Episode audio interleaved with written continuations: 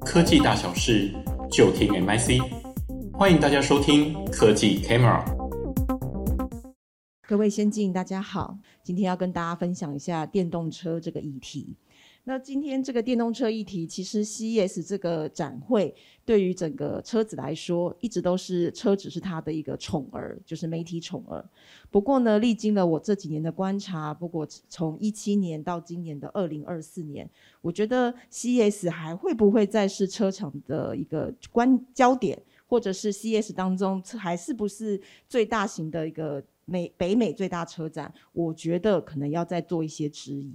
所以，我们接下来跟大家来分享一下，我们接下来会怎么观察这个 CES 二零二四的这个部分。首先，我们会看到，当然最主要的关键就是，嗯，车厂的部分，他们是如何在这场 CES 二零二四当中展出新的产品。再来就谈到，就是整个二零二四年的这个 Award 的这个奖 Innovation Award，在这个 Innovation Award 有四百七十项得奖，但是车子只有三十五项。而这三十五项当中有什么特别之处？也许台湾厂商在做电动车的一些 innovation 部分，我们可以做参考的。以下就是我要跟大家做的一个分享的内容。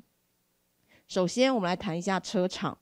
其实大家都会收到很多的新闻媒体的报道，说哪些车厂有去。但是我们在当场的才知道，其实上述的很多的厂商今年都是缺席的。那另外一件事情，当然美系主要就是因为前阵子的罢工事件，基本上都没有出席，GM、福特跟 Stellantis 都没有。但是欧洲的唯一担当就只有 Mercedes-Benz，但去参加了。那像 Volkswagen、BMW 他们都是以 session 的部分来做呈现。那这一次最特别的就是韩国的大厂倾巢而出，Kia 跟 Hyundai。像 Kia 已经睽违了五年，他第一次又再重返了整个 CES。我们怎么看整个电动车在今年 CES 的一个状况？我认为有三大趋势。首先，第一件事情就是，其实在这几年的整个电动车在 CES 上都是在逐梦。但是二零二四会很明显感觉它走向了踏实这件事，所以呢，基本上它一直在把它的一些概念行销往实用的技术去要进，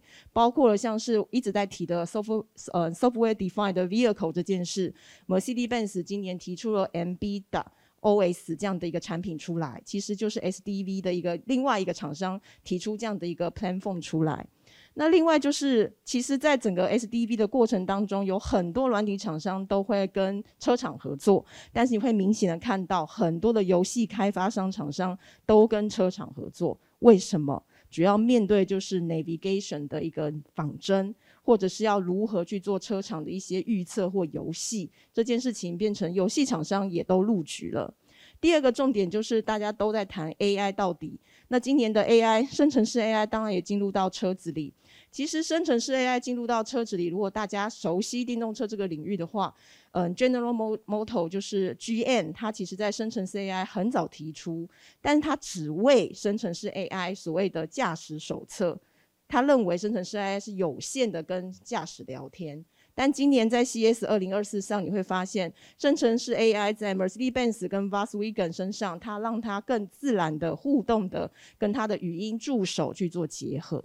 那第三个大趋势就是，大家还是会谈未来的交通跟能源转型。那氢能的部分，基本上在这次的展会上并没有太多车子的展出，但是 Hyundai 有提到说，其实它基本上的氢能是要谈整个产业链的部分。另外就是空中交通，也有人提出呢，就是小鹏跟 Hyundai。我们等一下都会一一跟大家做说明，先请大家先了解，我们在整个 CS 车厂的观察是会集中在这三大趋势之下。首先就来看 Mercedes-Benz，Mercedes-Benz 它展出就是 MB MB 的 OS 这个产品，基本上两大特点，它有生成式 AI，有拟真技术在里面。那我们把 MB OS 的 OS 拆开来看，你会发现 Mercedes-Benz 到底是不是真的在做 OS？基本上，它做的就是在应用层或 middleware，甚至执行层，还有所谓的中中介层的部分，它在 middleware 的部分是掌握的。再就是在汽车内部的 security，它是掌握的。App 部分它是掌握的，但是它其实真的还没有真的非常彻底的整个 OS 的部分是他自己去做经营。更重要是，他在这场场会上，他还是强调他跟 Google 的合作是很密切的，也就是他在整个中介层的部分，其实呃 Android 的这个呃 App 的部分是可以跟他直接去做接入。再来就谈到 Volkswagen，Volkswagen 这次的整个 A 呃那个整个 ChatGPT 来讲，它也做了一个小小的展示。它展示的重点是，当我觉得，OK，warming the left front side now。它的意思就是说，当我我我反应的是说 I'm cold。这时候的这个 Volkswagen 它就会启动它的一个暖气给你吹，而 Volkswagen 它是说，当一些只要跟车子功能是相关的，就由它的 IDI 语音助理来启动；但如果是只是闲聊相关的话，当然就由生成式 AI 帮他寻找答案。但是生成式 AI 对于 Volkswagen 来说，为什么特别不一样？大家都在对生成式 AI 做到车子这件事情都有一些动作，但是 VASWEGEN 是目前唯一一个说它以后会在量产车上大规模的引进生成式 AI，这是跟其他车厂最不一样的地方，这是值得大家去做一个注意。另外就是 BMW，BMW 其实在会场上就放了一台车在门口 i7 就没事了。但是他后来有特别强调是，其实 BMW 在二零二三年有特别提到，它有一个 ID I Vision 的 D，就是比较使你的呃虚拟跟真实结合的 HUD 的一个画面，大家都说不可能实践，因为太贵了。于是他今年就让这件事情不要那么的遥不可及，变成一个 AI AR 的眼镜。所以这个都比较属于概念上，其实中国有些厂商已经在谈这个 AR 眼镜上车这件事情。goal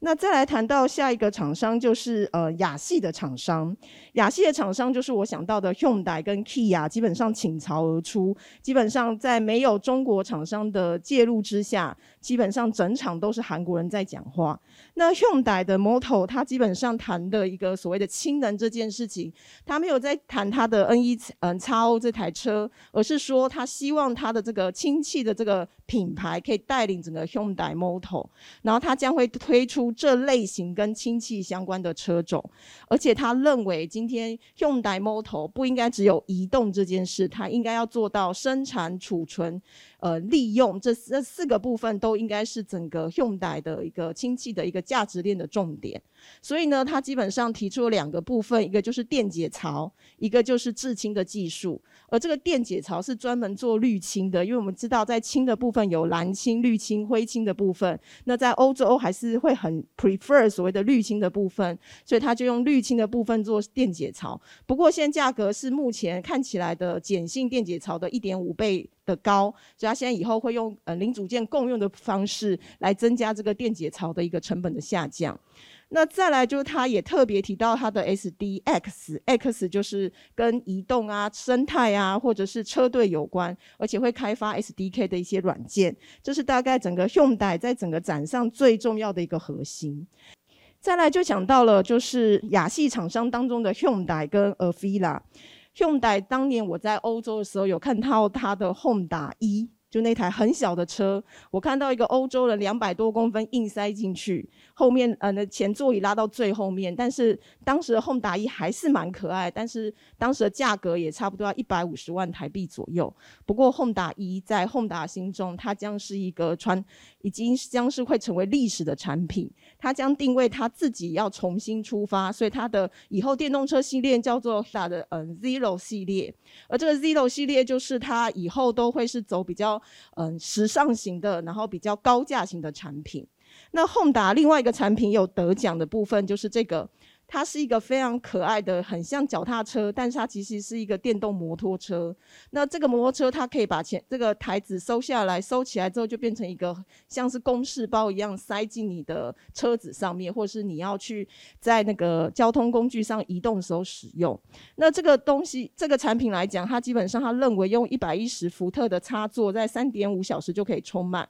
而且续航里程可以十九公里。其实日系厂商在四轮车的世界一直。都在落后，像他们在二轮车的部分一直在想一些新的 idea，能够超越其他电动产品。那 Avila 就是我终于呢，在这么多年后，他历历经了叫 Vision 这个名字，到现在叫 Avila。我到现场看见他，我真的觉得他感觉可以开在我旁边了，因为他变得比较现实。但现实的背后，就是会觉得它没那么科技感了。这是 Avila 的给我的感觉。Avila 身上以后会载载满了大概四十五个镜头跟影像传感器。我们常常说 Level 三到底要几个镜头跟感测器，其实没有一个标准。但是 Avila 却开出了高标，这四十五颗都可以变成 Level five。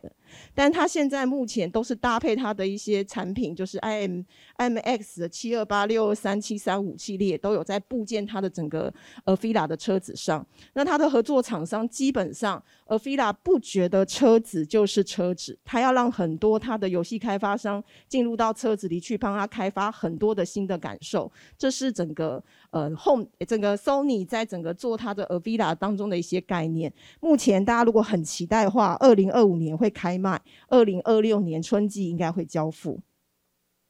那亚系的另外一位就是小鹏，基本上中系车厂基本上都没有现踪。那小鹏唯一展了一台，就是到底它是车还是一台飞机，其实没有人清分得清楚。基本上就是这台飞行汽车的部分。然后呢，Hyundai 呢也提出了它的一个飞行计程车。这个目前当然我们也知道，这个 Evolt 不还是。进入到所谓的法规制定跟概念验证这个阶段，就一直卡在这个阶段。那我就很想问，其实这个飞行汽车所属机关到底是航管局还是交通部？或嗯，这个就可能大家可以好好讨论这个可能性。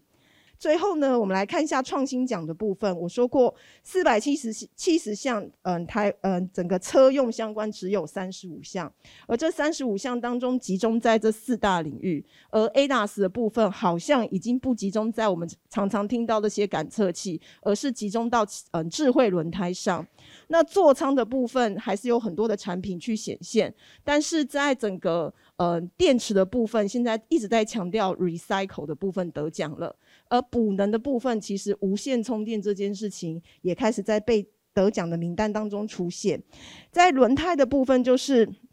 其实现在大部分就是不管是在内置 sensor，或者是。它其实基本上在轮胎的 sensor 上还加上了一个所谓的软体的一个系统，也就是说，你为什么只是去像是胎压一样的效果，而是说你这个呃轮胎它其实应该要去看看它现在的胎压、花纹，甚至它走过的路，来让你的车辆的安定度可以提升。这是他们在智慧轮胎上面得奖的一个重点，就是如何去让他的车子里面能够更快速的去防止致命的一个事故。这是他们在智慧轮。胎的一个重点，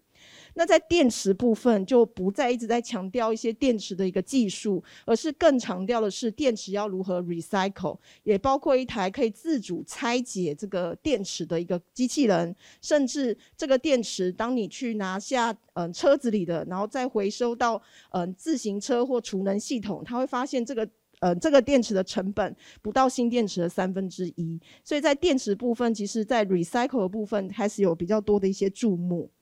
另外呢，在补能的部分，是不是还是强调充电桩的重点？不一定，而是另外一个部分，就是说，当你常常会发现，你若开电动车，你的车位被人占了，那我们不是有所谓的一个车牌识别系统，它就加在那个充电桩上，当你占位了，你已经充好电又占位了，它就把你的车牌罩起来。然后交给警察局，那警察局就会罚钱。所以我觉得在 operation 就是要营运这件事情，它的呃它的重点反而放在这个地方。另外就是。在这个世界上，光呃，就是光纤已经慢慢改呃替代了很多的宽频服务。那这个 BT 的这个电信公司，它其实在英国路上有非常多的机柜，这些机柜都是当时为了宽频所存在的。那为什么不让这些宽频的这些呃机柜呢转成充电桩？这是目前 BT 的一些想法。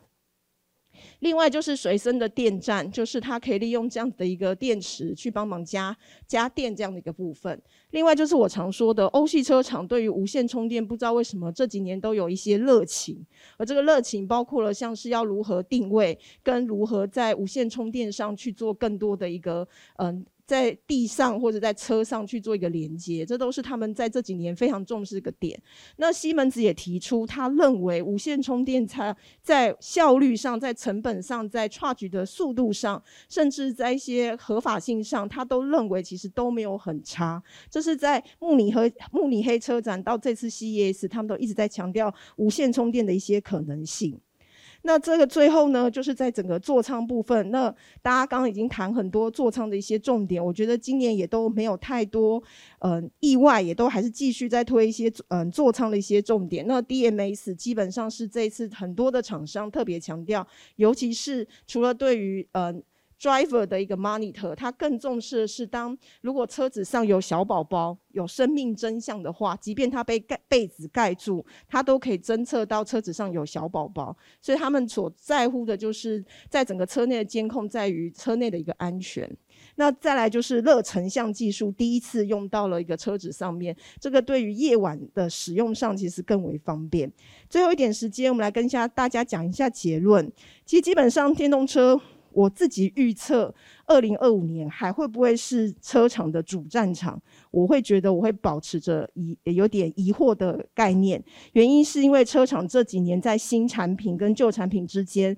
他会发现做新产品的人毛利变低了，做旧产品的人毛利提升了。所以这件事情的一个冲突，会让车厂还要不要在 C S 上炫技？我觉得这件事情会保守。另外，大家要注意，二零二四年十一月将迎迎来美国的大选，万一共和党又当选了，那这件事情的美国 CES 还会不会就是车展的代代名词？我觉得大家可以再去观察一下。不过未来的一个 CES 基本上在 CASE，他们基本上都秀过了。接接下来的重点就是要如何量产，所以以后会不会还有让你 amazing 的技术？我觉得会慢慢的走向实用化。那以上就是新宇这边的说明，谢谢大家，谢谢。